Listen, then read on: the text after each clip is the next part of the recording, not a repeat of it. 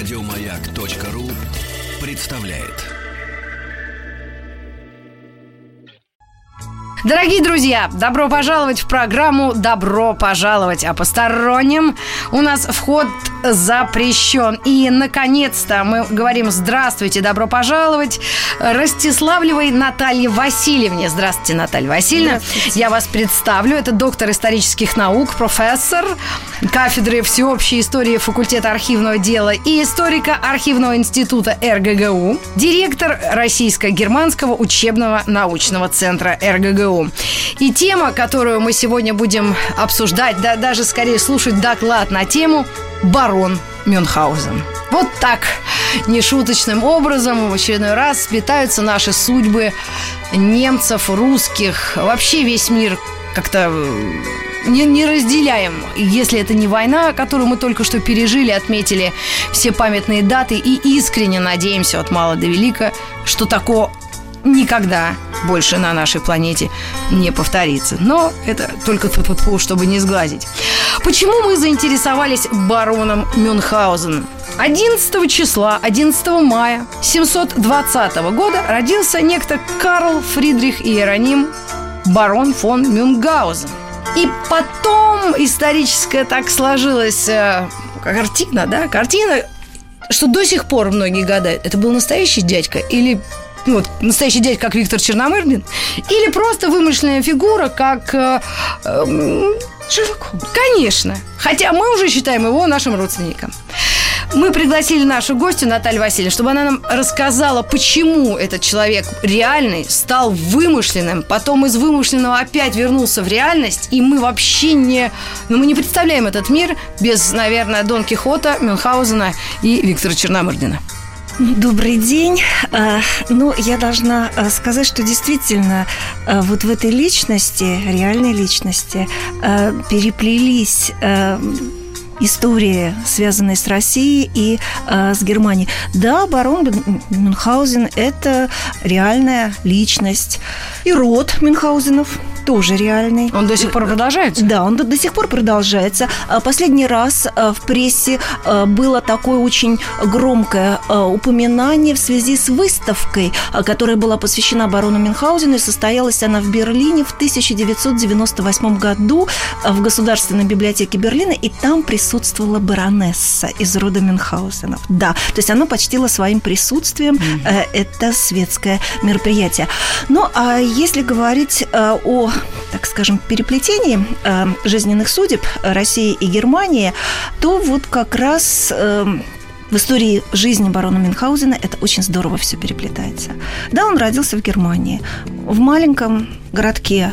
Тогда там проживала около тысячи, сейчас шесть тысяч, Боденвердер.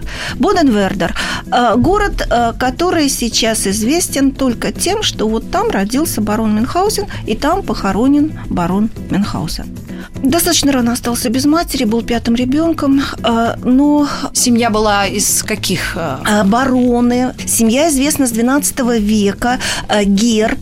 Герб этой семьи – монах, который держит книгу. А, то есть э, Мюнх, Мюнх – это по-немецки монах, а Хаузен – это дом. То есть это вот, видимо, какие-то были священнослужители, и вот эти священнослужители так хорошо преуспевали на службе, что э, стали баронами.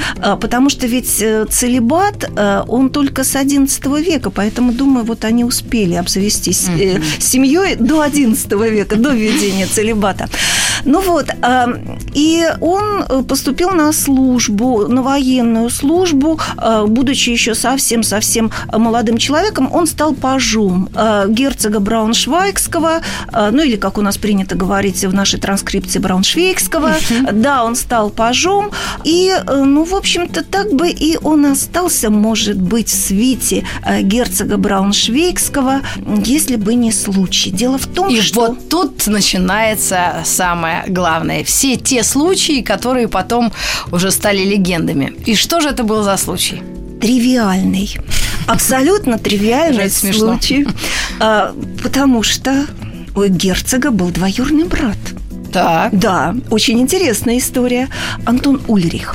Вот этот вот самый Антон Ульрих э, с 1733 года находился в России, потому что он должен был стать мужем Анны Леопольдовны. Анна Леопольдовна, да, это племянница тогдашней российской императрицы Анны Иоанновны. А, и вот его, значит, в 1933 году пригласили в Россию. Ну, в 1733. 733 году э, пригласили в Россию, но как-то вот со свадьбой не торопились. Mm-hmm. Не торопились со свадьбой. Но э, он действительно он должен был зарекомендовать себя, и он принимал участие, Антон Ульрих, в русско-турецкой войне. Mm-hmm. И как раз во время штурма Э, Очакова э, погибли его э, люди. И, в частности, погибли от ран два пажа.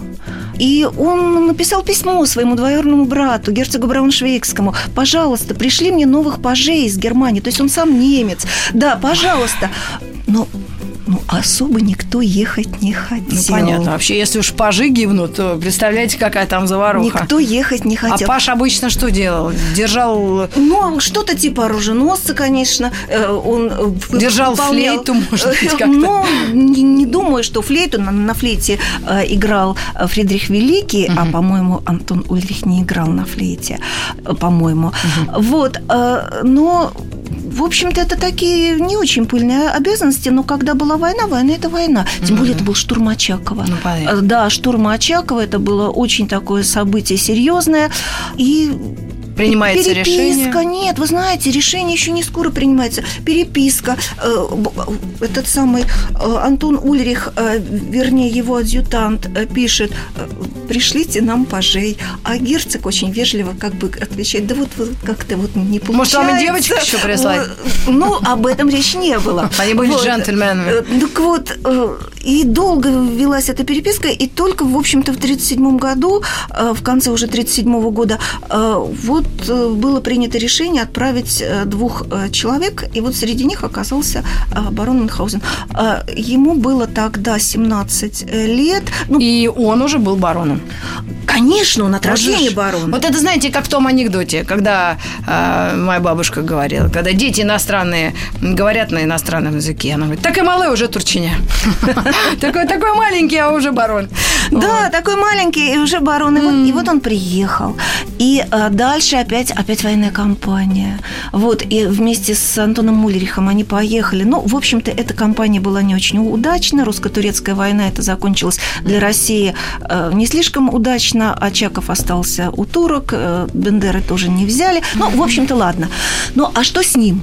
Experience военный, конечно, а, опыт, Россия, конечно, абсолютно конечно. не свойственный для Германии вот этой пропылесошенной еще в те даже годы страны, окрестности, да, все какое-то другое. Ну, я думаю, что он был достаточно амбициозным. Карьеру хотел сделать. Mm-hmm. Очень хотел сделать карьеру. А он был а, он... большого роста? Да, он был крупным мужчиной. А, хорошо, хорошо. Он был крупным На мужчиной.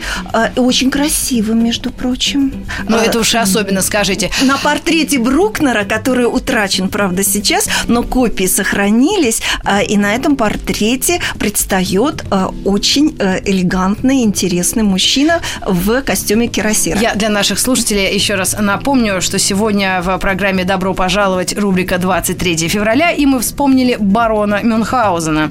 И нельзя искоренить мысль наших русичей, вятичей, кривичей о том, что барон Мюнхгаузен выглядит как наш любимый Янковский. Вот, Нет, вот так? не так. Как никак не так? Во-первых, я уже сказала, не было бородки. У барона Мюнхгаузена, реального барона Мюнхгаузена, тогда не носили бороды. То есть это была мода уже 19 века. То есть вот такие вот клинообразные Подождите, бородки. а разве была борода? Не было. У барона Мюнхгаузена на классических его, так скажем, иллюстрациях Гюстава Даре бородка. 79 год, напомню, фильм один из культовых фильмов нашего и бывшего и будущего времени, снятый по произведениям Рудольфа Эриха Распе и сценарий Горина Пушкина, Григория, соответственно. 79 год, тот самый Мюнхгаузен. Только усы, только усы, да. Значит, верим, верим Янковскому. Он тоже симпатичный. Только усы. Только усы. А, ну, вот Значит, э, все-таки. Горин э, или художник, э, он решил приблизить этот персонаж к реальности. Я думаю, что это не случайно. Потому что действительно, вот этот фильм, тот самый Мюнхгаузен, э, это же не фильм о различных э, вот таких вот смешных путешествиях э, и при- приключениях барона Мюнхгаузена, которые он рассказывал, э, вот сидя в Геттингене, в таверне м, король Пруссии. А это, в общем-то... Его жизнь. Э, Нет, здесь определенная жизненная философия. И причем очень глубокая жизненная философия. Мы сделаем небольшую паузу, совсем короткую. И после этой паузы мы вернемся вновь с нашей гостьей Натальей Васильевной Ростиславлевой и поговорим о бароне фон Мюнхгаузене. Друзья, продолжаем разговор о бароне Мюнхгаузене, о настоящем человеке, повесть о настоящем человеке своего рода, которую мифологизировали и поэты, и художники, и кинематографисты. Но на самом деле этот человек жил, был и, и исповедовал определенную философию. Вот о ней мы можем э, задать вопрос Наталье Васильевне Ростиславлевой, специалисту по этому вопросу. Ну, мне, конечно, трудно охарактеризовать Почему? его Вы влюблены в него? Э, Скажите нет. честно. Нет? Нет, вы знаете, Муж не я, слышит я, ваш- я наш. чувствую, я чувствую дистанцию. Да? Я чувствую дистанцию. Я просто хочу сказать, что он был карьеристом. А, не, ну такое, такое Да. нам не надо. Он был карьеристом, да. А, и а, вот э, смотрите, ведь очень скоро произойдут очень интересные события в России. После смерти Анны Иоанновны в 1740 году она провозгласила наследником а, как раз вот а, сына Анны Леопольдовны. То есть в, в 1739 году наконец-то состоялась свадьба Антона Ульриха а, с Анной. Шесть лет. Женихался шесть лет. Ну, тут было чем заняться, реально, в Петербурге Ну так вот, наконец состоялась свадьба, э, родился наследник, и вот как раз Иван Антонович, э, который известен у нас как Иван VI, а вот он был провозглашен наследником а, при регенстве Берона. Потом, это, как вы знаете, лю- любимец Анны Иоанновны, потом произошел переворот, вот, э, и э, себя правительницей, то есть регеншей провозгласила Анна Леопольдовна, а вот этот самый Антон Уйрих стал генералиссимус. Надо сказать, что к тому времени он уже ушел, барон Михаузен ушел из свиты. Ушел из свиты, его стало тяготить э, эта жизнь. Вы знаете, он такой был немножко э, склонный к авантюрам, а, и, конечно, вот, вот этот вот э, придворный ритуал, политес его немножко Скучно. утомлял. Да. Утомлял. Назовем Вот, это И так. он перешел в 1939 году в, в Брауншвейгский полк служить. И вот представьте себе, какой ловкий человек. Когда он услышал о том, что Антон Ульрих, в свете которого он служил сначала, стал генералиссимусом, он отправил ему поздравления спустя две недели, где написал, вот, я не мог это сделать раньше, потому что я не хотел как бы вот выглядеть таким человеком, который вот льстит, но мне так хотелось вас поздравить. Поздравил. И получил чин, Чин. поручика. Ах Вот. ты молодца. Да. Вот начинаются приключения. Да, этот полк э, был расквартирован не в Петербурге. Этот полк был расквартирован в Риге. Я А, только что оттуда вернулась. ну, вот и он тоже там был. Признаюсь, А памятник видели? Но девушки там... А память. Ну, между прочим, тамошнюю девушку-то он нашел и женился Да. в 1744 Мне парни году. нравятся там больше. А он женился на Якобине фон Дунтен. Так. А, да, в- как раз в 1744 году, когда он был поручиком этого брауншвейского полка. А как такого, можно сказать, полета человек мог связать себя узами брака? Он захотел остепениться. Да, он захотел.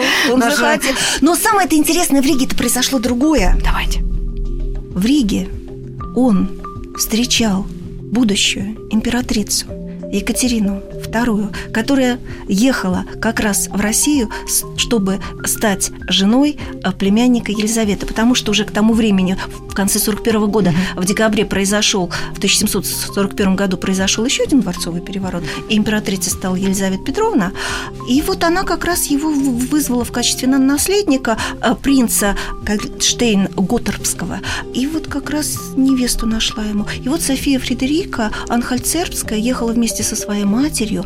Они остановились ненадолго в Риге, а, и он командовал вот той самой ротой, а, которая а, стояла в почетном карауле возле их дома, и потом он провожал будущую императрицу, когда она уезжала из Риги. То есть вот произошло такое историческое событие. Но она-то его запомнила? Или историю умалчивает? Вы знаете, э, мать запомнила. А. Мать запомнила, и э, вот есть одно такое упоминание, э, что она сказала, ах, какой красивый поручик. Да, да. То есть вот а, сама София Фредерика как-то вот ну, она... у нее дела поважнее да, были. Да, она, она замуж там, ехала. Конечно. Да, она замуж ехала угу. выходить. И дальше он женился, как я вам сказала. И вот тут уже, конечно, динамизма поубавилось. Опять заскучал парень наш. Не то чтобы заскучал, он получил чин ротмистра, а ведь там ведь большая проблема для него была. Ведь когда Елизавета свергла Ивана Антоновича, угу. то вся свита Антона Ульриха, ну, Иван Антонович тоже, кто-то был сослан, а кто-то оказался в тюрьме. А в частности, адъютант Антона Ульриха 20 лет в тюрьме сидел, 20 лет. Говорим а... сейчас о, о таких дворцовых играх, кознях и исторических процессах. Ну так вот, и он... Хоть кто-то счастлив-то был у них. Кто? Может, барон Мюнхгаузен только один так и был? вот барон Мюнхгаузен, он, может быть, и был-то счастлив. Вот поэтому он и женился от тоски на Якобине фон Дунтен, видимо. Mm-hmm. Хотя нет, он ее любил. Он ее любил, но он заскучал, mm-hmm. потому что он получил чин ротмистра.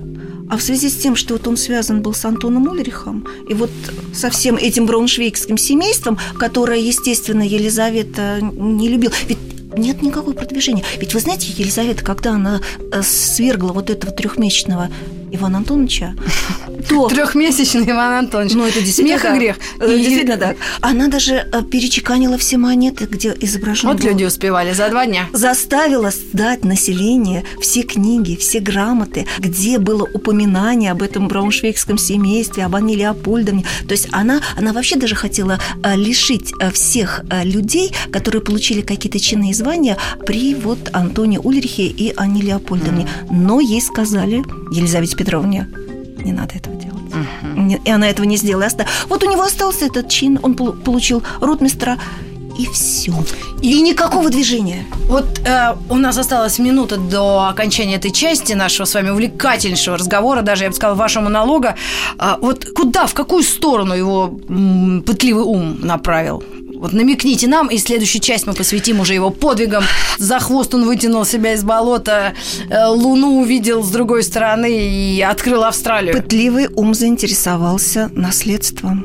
Ушла из жизни мать, и надо было делить на наследство, и отец тоже. То есть он возвращается Получается... в Германию? Нет, он сначала взял отпуск для исправления необходимых и сложных дел. Mm. Вот. Э, но надо сказать, что отпуск он взял на один год, потом его продлил еще на один год, потом продлил еще на один год. И в 1954 году, в 1754 году барона Мюнхгаузена, ротмистера Брауншвейгского полка, уволили. Эх, было бы мне здесь шампанское, я бы его открыла. Да, но к тому времени это уже э, к тому времени это уже не брауншвейгский полк. К тому времени это полк его королевского э, высочества э, принца Гольштейн Готтербского, будущего, вернее, супруга Екатерины Второй. Великой. Да. К вам вернемся через мгновение. Оставайтесь с нами. Безумно интересный рассказ.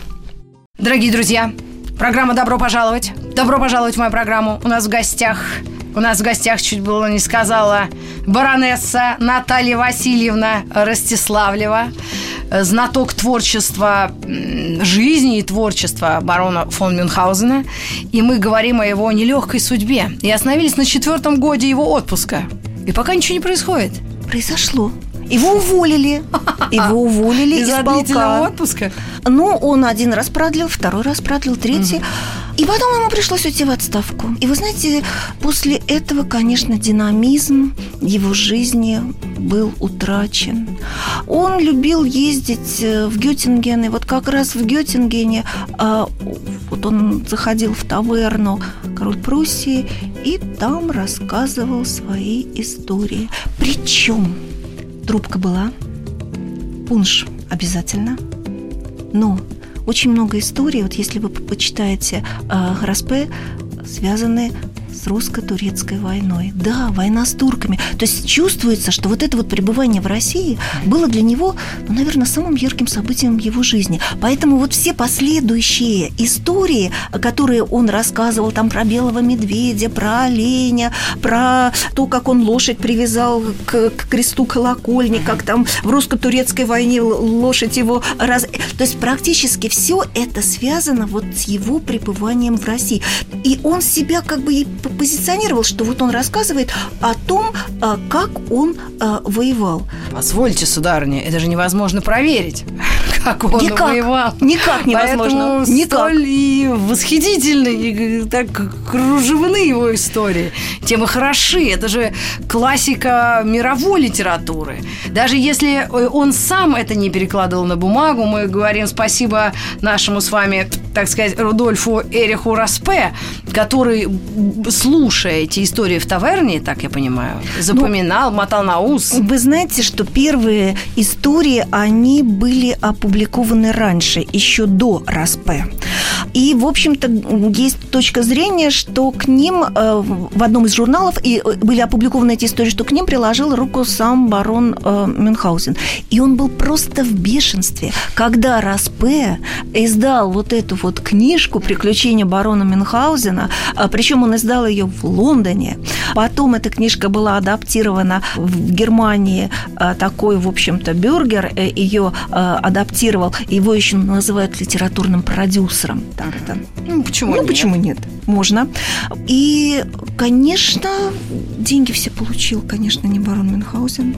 А а у барона Мюнхгаузена к старости, между прочим, такие проблемы. Бес в ребро. Я ж все знаю. Да. Ему 75, Да. а ей 17. Да, так ну, это случилось после того, как умерла его любимая Якобина. И он вот... Нет, я думаю, что ему не хватало динамизма. То, что он был в России, и, и то, что он вот спрашивает, что он женился. Да ему как бы в России хватало динамизма жизни. Да тут с утра до ночи такое поэтому, творится. Поэтому семья для него это тихая пристань. А вот в Германии, видимо...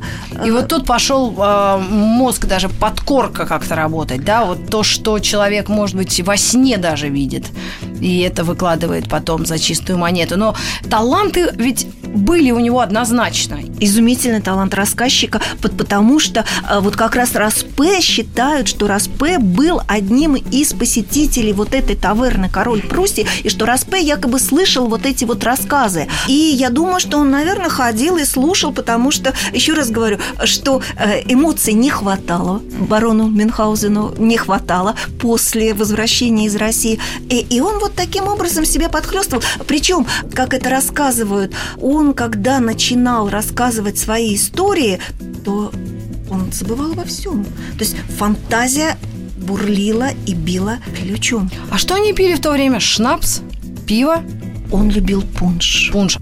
Но по поводу шнапса я не знаю. Нет уже, я, просто У меня нет спрашиваю. таких данных. Просто я знаю, творческие люди очень любят себя иногда стимулировать, э, ну, чем-то безобидным в данном случае, абсолютно. Он был абсолютно безобидный. Он был абсолютно безобидный. Более того, э, действительно, он стал душой компании. И, э, ну, надо сказать, что вот этот вот порядок немецкий, Орнунг, он, конечно, замечателен, но для человека, который вот больше 10 лет он провел в России, ну, конечно, ему нужны были какие-то эмоциональные э, всплески. А, И вот они у него были. И вот последний эмоциональный всплеск, видимо, когда уже его рассказы были опубликованы, смотрите, что делал Ра- Распе. Он фактически лишил его куска хлеба. Зачем надо было идти э, в эту таверну «Король Пруссии», тратиться там на пунш, А да? это на зло было как-то сделано? Или это просто авторские права ну, не Ну, соблюдались тогда так, я- так же, как сейчас у нас? Я думаю, я думаю, что э, здесь вопрос об авторских правах э, мы поставить не можем, а, потому что он никак свои авторские права не- зафиксировал. А.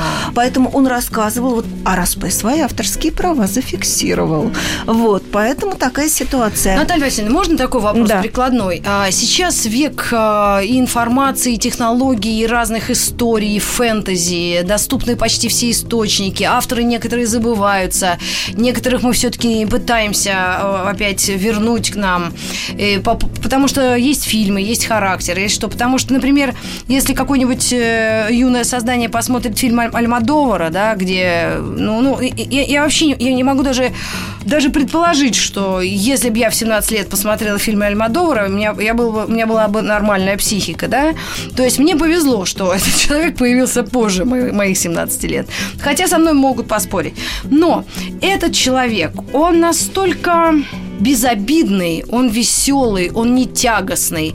В нем есть какая-то доктрина или мораль, э, та, которая не противоречила, может быть, коммунистической доктрине или вот э, то, что запрещалось, наверное, у нас в Советском Союзе, цензуры не пропускалось. Может быть, он был слишком беззубый, в своих шутках или проделках? Я не думаю, чтобы он был беззубым. А, он был просто с очень сильным чувством юмора. Когда он уже остался один после смерти Якобина и после того, как вот этот брак распался с 17-летней девушкой, угу. то да, он заболел, и за ним ухаживала одна женщина, чужая совершенно, э, и она обнаружила, что у него на ноге нет двух пальцев. И вот умирающий старик. Что вы думаете, он ответил? Эти два пальца он отморозил, когда находился в России. А, да, у меня нет двух пальцев. Мне их откусил белый медведь. То есть да. вот... Все, бабушка в обморок, потом пошла соседкам рассказывать, и опять пошли небылицы. Нет, здесь не... Вот что опасного было? Непредсказуемость. Непредсказуемость – это всегда опасно. Да, вот есть коммунистическая доктрина, да, то есть все расписано, что социалистическая революция свершится, вот как, то есть ее ждали все, как второе пришествие, то есть она должна произойти угу. обязательно. Вот. Верхи э, все, не могут, да, низы да, не хотят. Все, все, все абсолютно распланировано, вот есть предпосылки, есть революционная ситуация, есть причины, все, все, все. А вдруг вот этот вот непредсказуемый человек, который вот не вписывается в схему, и я... Но он не идет против строя, по большому счету. Но... Он не в политике, он просто как Но человек. Он карьеристом был. Mm. Он был карьеристом. Ведь все-таки я вам не случайно рассказала об этом поздравлении, ну, да. которое он отправил Антону Ульриху. Он хотел сделать карьеру. Э, он просто мечтал стать, э, ну, в общем-то, ну, если не полковником, то ну, что, что-то типа. Ну, ну, может быть, даже генералом, я не знаю. Но у него не получилось. И вот последнее, что я хочу сказать, что еще тоже не, не, не очень, может быть, вписывалось, искренность его чувств. Ведь вот в этом фильме тот самый Мюнхгаузен – да, показана вот эта женщина Марта. Ну, у него была другая жена, у реального барона Мюнхгаузена, он тоже ее очень любил. Это Якобина? Да, ага. Якобина.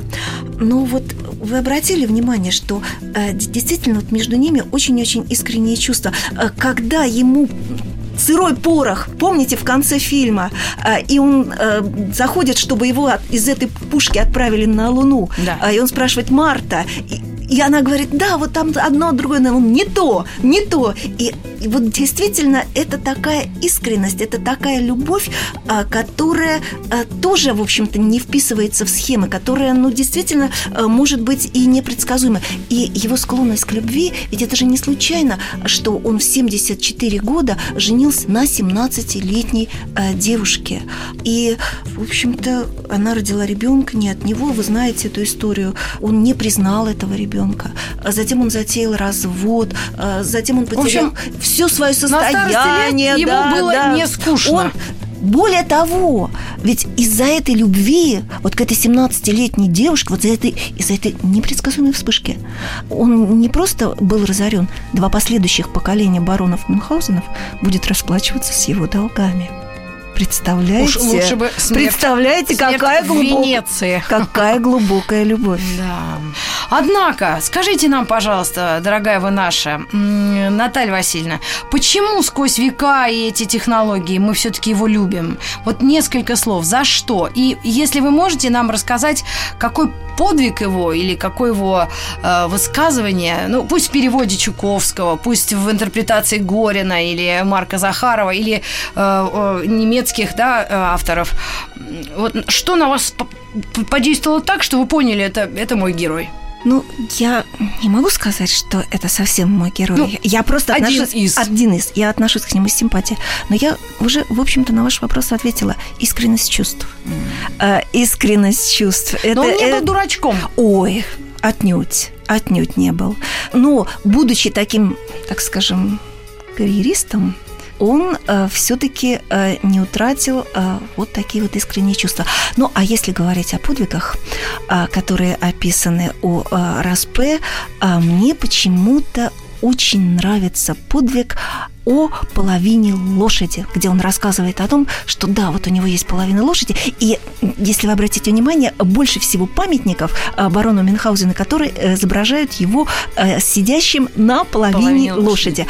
И вот он рассказывает о том, что да, есть такая половина, да вот и идите там посмотрите. Да, что вот а как так случилось? А да вот потому что ворота я скакал, значит, во, время во время турецкой войны, войны, но турки, значит, закрыли ворота, и одна половина осталась там, а вот на, на другой я приехал, и вот я скачу на этой самой половине, а вы можете сходить на луг, посмотреть, эта половина там же э, пасется. А, и вот смотрите, он решил спасти свою лошадь. Он обратился к местным эскулапам. Угу. Эскулапы э, взяли ветки лаврового дерева и сшили. Что очень самую... символично. Вот слушайте. И после этого лошадь. выросла, нет, лошадь стала реальной. Да, то есть она теперь уже не расколота на половинке, а вот в том месте, где был наложен вот этот вот элегантный шов, выросли лавровые кусты. Да. И вот представляете, как, как, как замечательно. Ну просто можно мечтать. Ты едешь на лошади, и Вокруг под тебя тенью, под тенью Но это не случайно. Это не случайно. Ведь что такое лавровый венок? И это венок, которым увенчивали самых великих людей. Например, Петрарку.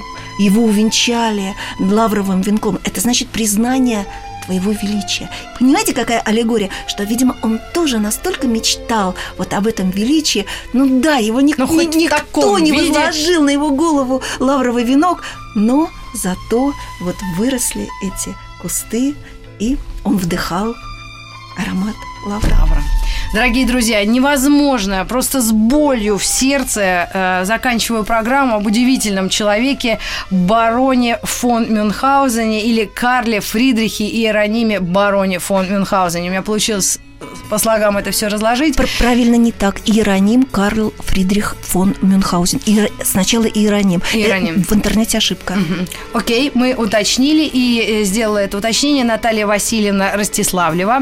Я еще раз ее представлю. Это доктор исторических наук, профессор кафедры всеобщей истории факультета архивного дела историка архивного института РГГУ, директор Российско-германского учебного научного центра РГГУ. Вам огромное спасибо. Это было наслаждение встретиться с вами, выслушать вас. Спасибо.